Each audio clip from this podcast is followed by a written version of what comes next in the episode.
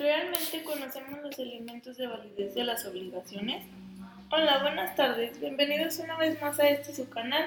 Soy Fabiola Obregón, estudiante de la Universidad Cuauhtémoc, tercer cuatrimestre de, de Derecho. Recordemos que los elementos de validez son incapacidad legal de las partes o de una de ellas, ausencia de vicios en el consentimiento, forma y licitud en el objeto. Recordemos que la validez es la interpretación y el cumplimiento de los contratos. No puede dejarse al arbitrio de uno de los contratantes. Recordemos entonces que son hábiles para contratar todas las personas no exceptuadas por la ley, que el consentimiento existe cuando las partes convienen en un mismo objeto y unas mismas condiciones. El consentimiento puede ser expreso o tácito. Expreso cuando la voluntad se manifiesta verbalmente, por escrito, por medios electrónicos o por cualquier otra tecnología. Y el elemento tácito resulta de hechos o de actos que lo presupongan o que lo anterioricen a presumirlo. Que el consentimiento no es válido si ha sido dado por error, arrancado por violencia o pactado con dolo o mala fe y que en los contratos civiles cada uno se obliga en la manera y términos en que aparece en que cada uno se obliga en la manera y términos en que aparezca que quiso obligarse, sin que para la validez del contrato se requieran formalidades determinadas fuera de los casos expresamente por la ley.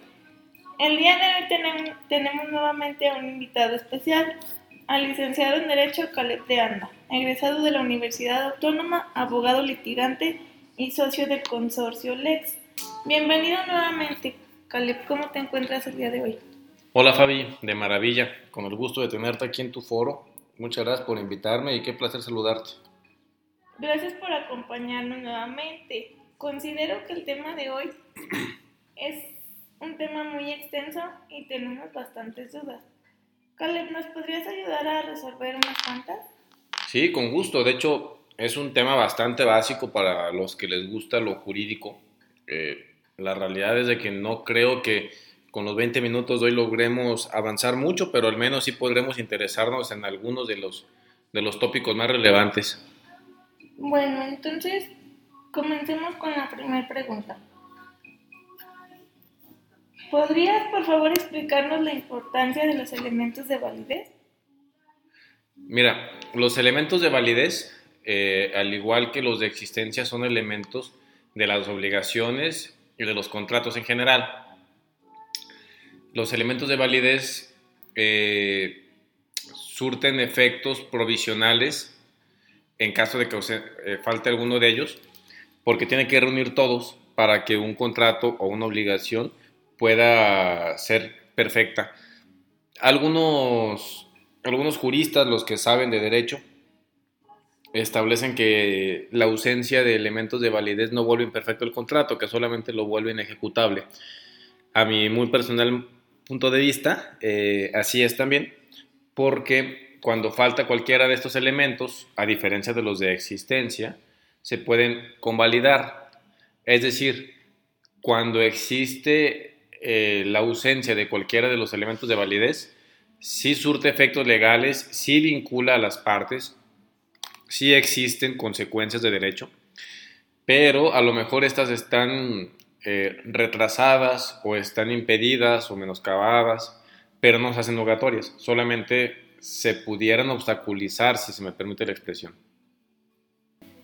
Entonces, ¿nos, ¿nos podrías explicar cuál es la diferencia entre bueno, entre los elementos de validez y los elementos de existencia?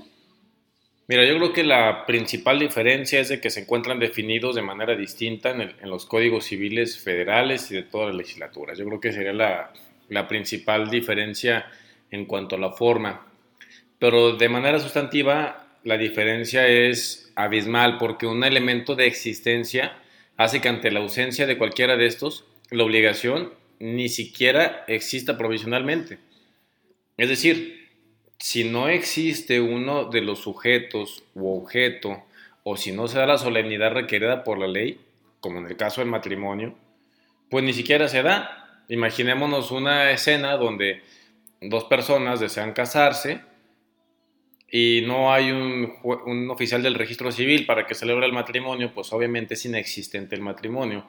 Al igual que si faltara uno de los consortes, no se puede casar una sola persona. Eh, por eso es de que, a diferencia de eso, eh, los elementos de existencia no crean elementos provisionales, a diferencia de los de validez que sí los crean.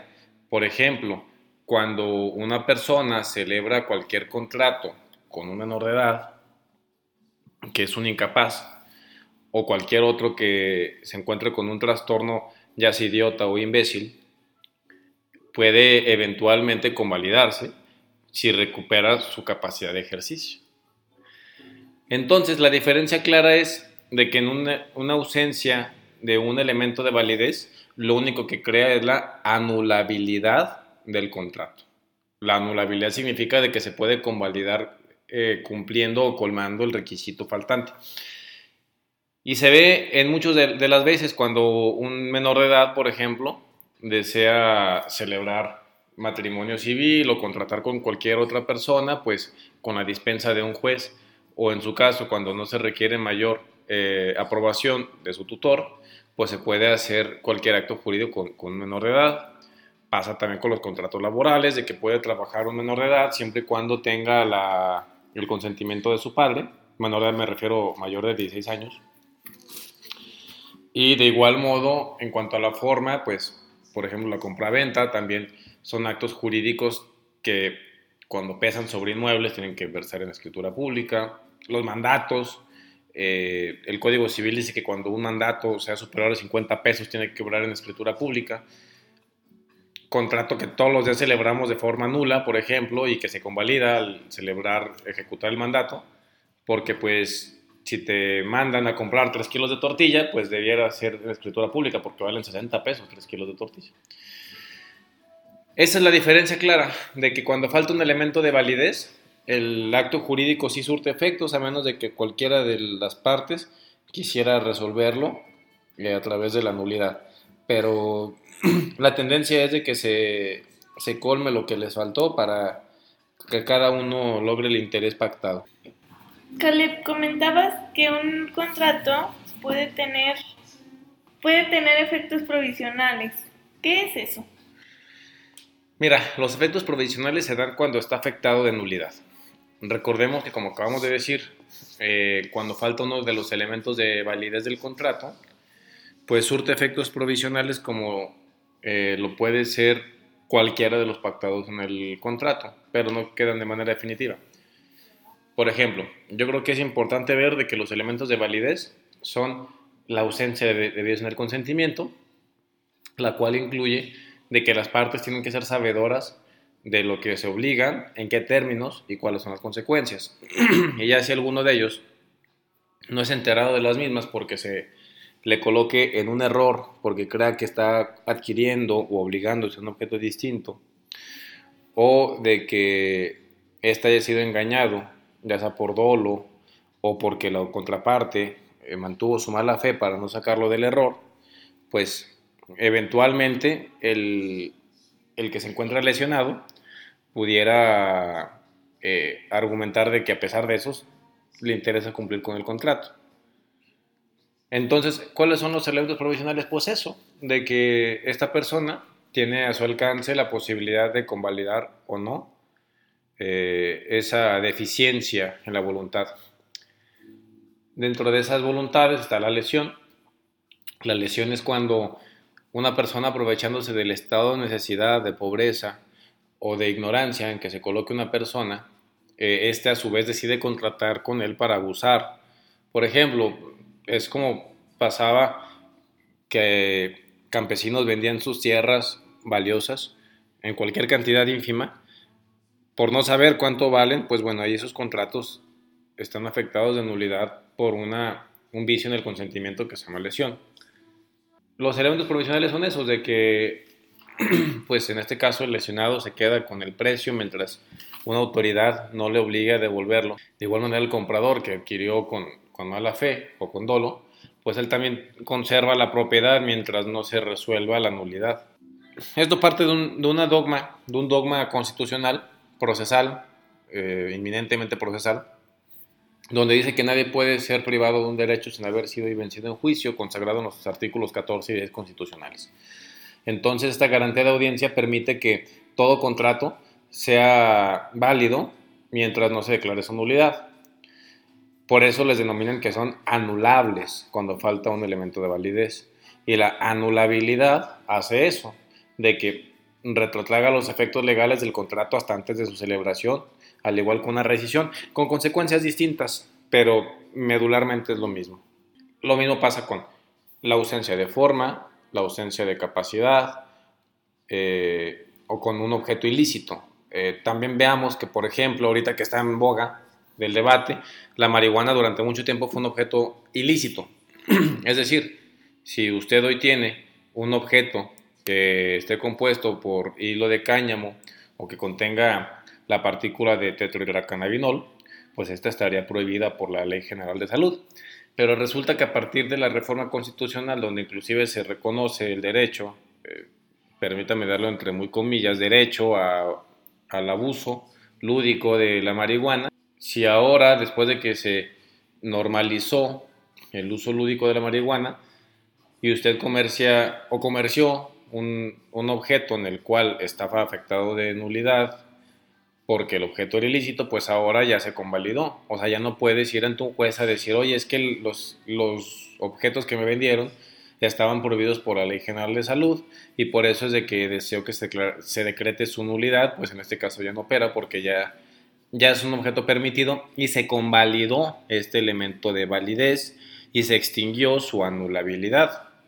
Por eso es de que los efectos provisionales eh, son muy interesantes porque no están definidos por ninguna ley exactamente qué pasa con un contrato anulado. Cada caso debe de ser analizado a, la óptica de, la ley válida en el momento, de la validez espacial, temporal del contrato y sobre todo de la voluntad de las partes de que no puede quedarse al arbitrio de uno el cumplimiento del, acuerdo. O sea, la realidad es de que los elementos de validez suelen ser desvinculados a si uno u otro o ambos quieren deshacerse de la obligación. Ya si ambos quisieran, pues tendrán a su alcance la rescisión de contrato, que es un tema muy distinto a la validez o existencia de las obligaciones. Ya es una consecuencia de las obligaciones la rescisión. O del incumplimiento, mejor dicho. Excelente, Caleb. Entonces, ¿puede perfeccionarse la falta de formalidad? Sí, de hecho, en la vida práctica es lo que más sucede, fíjate. En este caso, quien se duele de la nulidad, que suele ser un comprador que compró o adquirió algún bien que debía haberse hecho en escritura pública, pues suele convalidarlo a través de una acción legal que se llama acción pro forma. Esta acción pro forma se ventila ante juzgados civiles y una vez que acredita que ha cumplido su porción contractual, que es el pago del precio, lo que procede es de que se eleve escritura pública su acuerdo de voluntades para que de este modo ya sea perfecta su obligación y su escritura. Es decir, la ausencia de cualquier de los elementos de validez provoca su anulabilidad, pero la anulabilidad no necesariamente termina en una anulación del contrato. La anulación del contrato se da hasta que existe una sentencia. La anulabilidad se refiere a que hay materia para declararlo nulo, pero eventualmente alguna de las partes pudiera esforzarse para cumplir la parte que le provoca la nulidad y de este modo el contrato sea válido.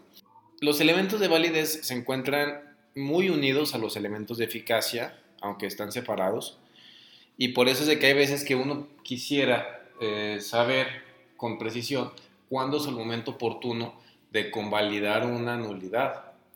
Pero pues como te decía hace rato, hay que ver cada caso en concreto, porque imagínate, ¿qué pasaría si en un contrato de compraventa donde ambas partes estipularon que se iba a escriturar una vez pagado el precio en su totalidad, que eso es una condición resolutiva, eh, un elemento de eficacia, pues en qué momento tú pudieras elevar la escritura pública, porque en estricto sentido ya existe precio y cosa. Y esta precio y cosa deben de obrarse en una escritura pública. Pero si no lo es, tienes derecho a que se te escritura a pesar de que no has pagado el precio, pues la respuesta es no. Porque algunas personas lo ven de manera sustantiva, de que el cumplimiento de las obligaciones al no estar al arbitrio de ninguna de las partes, sino a ambos, por eso es de que la obligación escritural de elevar a la formalidad, pues también lo es. Al igual que también es obligación de las partes de dar a conocer las calidades de la mercancía, de las muestras, de no ocultar datos, de no inducir en el error. Así que los elementos de fondo del contrato se han se han ido revolviendo, diluyéndose con los elementos de validez de los contratos y por eso la diferencia a veces ni siquiera se nota en la práctica. Me queda claro que dogmáticamente en el Código Civil las diferencias son contrastuales, perfectamente distintos uno del otro, pero la práctica forense ha hecho de que a partir de jurisprudencias se hayan ido uniendo los elementos de validez, de existencia y de eficacia para buscar una solución práctica para los interesados y no solamente una solución técnica o teórica o que metafísicamente nos dé algún significado de, lo que pasó entre las partes, sino encontrar una sana, sana convivencia entre todos los que se obligan y sobre todo en hacer dinámico y entender, porque los sistemas de obligaciones que tenemos en México, en Francia y todos estos sistemas europeos como en el que tenemos nuestro sistema jurídico, pues hasta antes estaban inmersos de formulismos que hacían imposible que un contrato surtiera efectos o también hacían muy posible que cualquier nulo fuera válido. Oye, Caleb, ¿y a qué te refieres con el adjetivo de anulabilidad? Mira, la anulabilidad es eh, una forma en la cual se le conoce a una obligación a la cual le falta un elemento de validez. Por ejemplo, si tú celebras un contrato de compra-venta que no es en escritura pública, pues este es anulable, no nulo. Es anulable en caso de que no quisieran convalidar esa deficiencia con una acción legal de proforma. Entonces, la anulabilidad es algo que se conoce de manera extrajudicial y que se va y que pudiera convertirse en nulo una vez que judicialmente se decrete la, la extinción de la obligación por una ausencia de, la, de, los elementos de validez, por cualquiera de los que hemos platicado. ¿Y la anulabilidad y la, la nulidad? Mira, son dos caras de la misma moneda. La anulabilidad, como te decía, es la deficiencia de cualquiera de los elementos de validez, mientras que la nulidad es la sanción por no tenerlo. Por ejemplo, supongamos que yo hoy celebro una compra-venta con, un, con una persona que, parece, que padece un estado mental que le impide tener capacidad de ejercicio. Esta persona, a su vez, a través de su tutor o quien legalmente lo represente, podrá demandar la nulidad del contrato argumentando lo que acabamos de decir. Una vez que se llegue a esa sentencia, el juez va a decretar, es decir, a partir de ese momento va a existir la nulidad en la obligación. Hasta antes, el contrato es anulable. Hay un ejemplo muy burdo que en la facultad a veces nos ponían, donde decían, por ejemplo, que la anulabilidad es el VIH y la nulidad es el SIDA. Para ponerlos en un contexto de que una cosa es ser portador de un elemento de, de, la ausencia de un elemento de validez y la otra ya es cuando ya genera consecuencias esa, esa ausencia de, de validez. Por ejemplo, supongamos que una compra-venta que no se una escritura pública, pues no deja de hacer que la cosa sea tuya o el precio sea del vendedor. Simplemente que esa adquisición, pues es anulable y eventualmente por cualquiera de las partes pudiera buscarse de manera judicial la nulidad, que se parece mucho a la nulidad a un tema de rescisión de contratos. porque en ambos presupone devolver las cosas al estado que se encontraban hasta antes de la celebración del acuerdo de voluntades en caso de los contratos. Y entonces la falta de un requisito de forma anula, anula el contrato. Lo anula si una de las partes lo quiere hacer valer ante un juez, porque lo que provoca es la anulabilidad, como ahorita lo platicábamos. Es decir, la anulabilidad es la base para buscar la nulidad en un juicio. Entonces, la falta de forma efectivamente provoca la anulabilidad. La nulidad sería algo eventual. Pero sí, sí, efectivamente la falta de formalidad, al igual que el resto de los elementos de validez, pudiera provocar la anulabilidad y eventualmente la nulidad del contrato. Entonces, en resumidas cuentas, con las dudas que vimos hoy, pues debemos de entender que las diferencias entre existencia y validez eh, son, son bastante drásticas teóricamente, aunque en la práctica se han ido disminuyendo entre sí una con las otras. Y desde luego que la falta de cualquiera de los elementos de validez pues provoca la anulabilidad del contrato.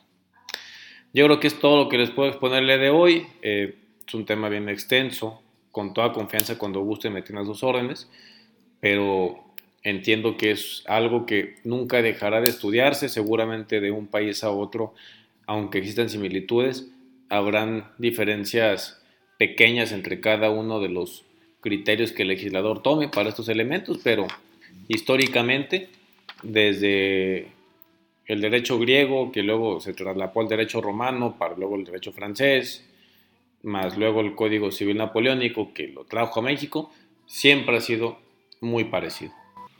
Excelente. Entonces, podemos concluir. Me llamó la atención algo que viene el Código Civil que se me hizo como, o bueno, si es o no es, que decía que los contratos se perfeccionan por el mero consentimiento, excepto aquellos que se establecen por la bueno, Caleb, muchas gracias por ayudarnos a resolver algunas dudas sobre este tema tan extenso y pues esperemos verte en el siguiente episodio. Muchísimas gracias. Gracias a ti, Fabi. Fue un placer acompañarte en esta ocasión y a los que me invites. Será un placer estar contigo. Excelente. Entonces, podemos concluir en que, en que los contratos se perfeccionan por consentimiento, excepto aquellos que revisten o que, se, o que quedan que reviste una forma, podemos concluir que los contratos se perfeccionan por el mero consentimiento, excepto aquellos que deben revestir una forma establecida por la ley. Y estos se perfeccionan con la obligación de los contratantes. No solo se obligan a cumplir algo, sino, sino también a las consecuencias que este, este tiene. Bueno, sería todo por el día de hoy. Muchísimas gracias por escucharnos y les recuerdo escucharnos la siguiente semana. Muchísimas gracias. Hasta luego.